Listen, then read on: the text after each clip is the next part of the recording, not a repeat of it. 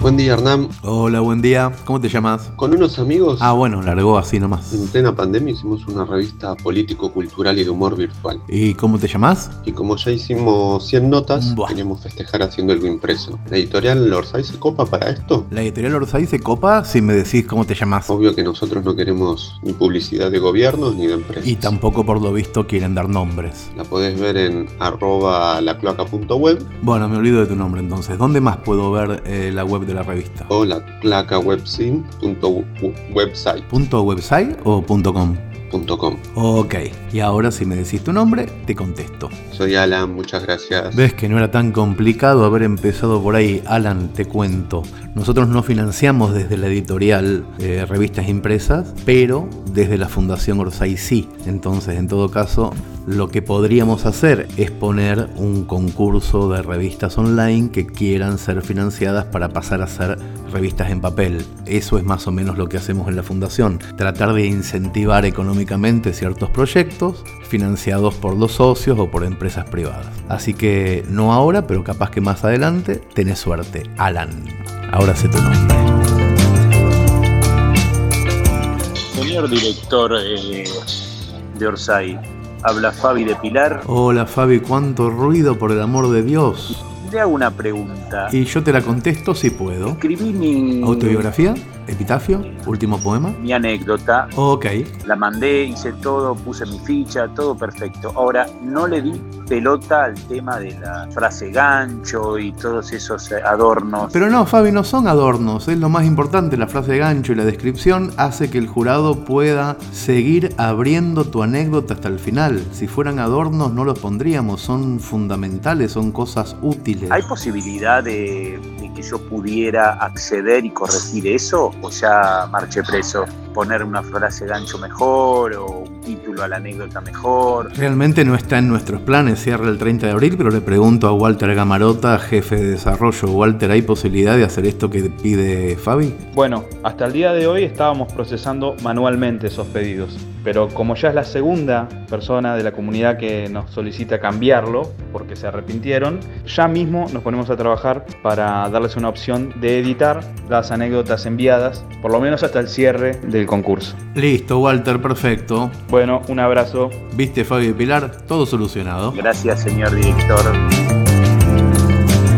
Hola Hernán, ¿cómo estás? Soy Juan Manuel de Villurquiza. Hola Juan Manuel, ex vecino, contame. Quería consultarles si se les había ocurrido hacer una, una financiación similar a la que abrieron para la parte audiovisual, hacer algo parecido eh, con proyectos literarios, algún libro nuevo de la comunidad o incluso eh, tus, tus propios libros, o, eh, poder participar como, como socios productores, digamos, pero en vez de, de algo audio- audiovisual de, de proyectos literarios. Te cuento rápidamente, las películas, las series y los documentales que tienen costos millonarios se van a seguir haciendo desde la productora y en cambio los proyectos literarios van a desarrollarse desde la comunidad. En este momento tenemos abierto un concurso de anécdotas, pero en breve vamos a tener también de cuentos, de poesías, de podcast, de novela. Ahí es donde esperamos ansiosamente obras literarias para publicar. Bueno, muchas gracias, saludos.